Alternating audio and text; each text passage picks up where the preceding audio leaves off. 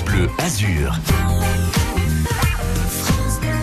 Bah oui, comme chaque matin, à la même heure, on prend soin de la planète avec une amie qui lui veut du bien. En l'occurrence, Christine Pianigiani, la fondatrice du festival En Vit ailleurs. Christine, bonjour. Bonjour, bonjour, à tous. Depuis lundi, on a parlé de transport doux, de respect de la faune et de la flore. Évoquons aujourd'hui la réduction des déchets qui, de toute façon, quelle que soit la période de l'année, doivent diminuer. Hein.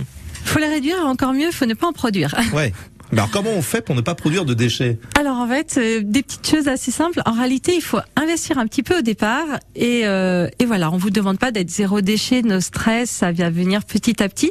Mais déjà, par exemple, investir dans une gourde. Alors une gourde, ça paraît pas grand-chose, mais l'eau est gratuite et on vous la donne euh, tout au long dans les villes. Il y a des fontaines, vous pouvez la remplir.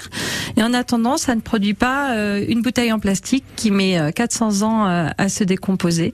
Donc voilà, pareil pour. Et puis ça garde peut-être plus au frais. En ça plus. garde plus Hein au frais. Et puis si on va pique-niquer euh, en famille, euh, entre amis, pareil, on peut investir dans euh, des assiettes et des couverts en bambou et puis les réutiliser. Ouais, et même si c'est en bambou, ne pas les jeter hein, dans la nature, tout comme d'ailleurs tous les autres déchets.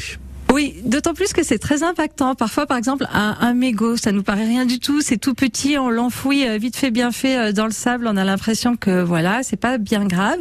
Et en fait, l'association Surfrider a montré qu'un mégot enfoui va dans l'océan polluer 500 litres d'eau.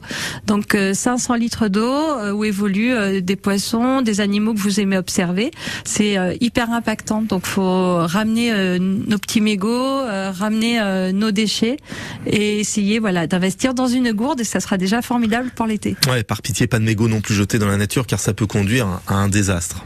Ah oui, les incendies là, euh, surtout euh, dans notre région, ça peut être mais catastrophique. Donc effectivement, euh, les mégots, pas ne pas les jeter. Alors Christine, on privilégie la gourde, c'est ce que vous nous avez dit il y a quelques instants de cela. On évite peut-être aussi et surtout les emballages superflus. Oui, les emballages superflus, c'est pas nécessaire. On peut utiliser des tote bags, des, des sacs en, tissu. On peut emballer euh, directement nos, plats qu'on a préparés dans des grands tissus, un peu à la façon euh, japonaise. Ça peut être très joli, hyper instagrammable, un beau pique-nique euh, comme ça.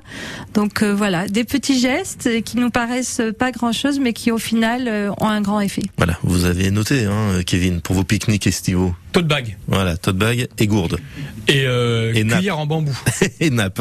Et puis dans les contenants, autant mettre de bons petits plats concoctés à base de produits de saison. Ça aussi, ça fait du bien à la planète. C'est ce que vous nous direz euh, demain, Christine Pianigiani. Je rappelle que vous êtes la créatrice du festival éco-responsable Envie d'ailleurs, qui aura lieu bien sûr en 2023, fin mars, début avril. On aura bien sûr l'occasion d'en parler en temps et en heure sur France Bleu Azur.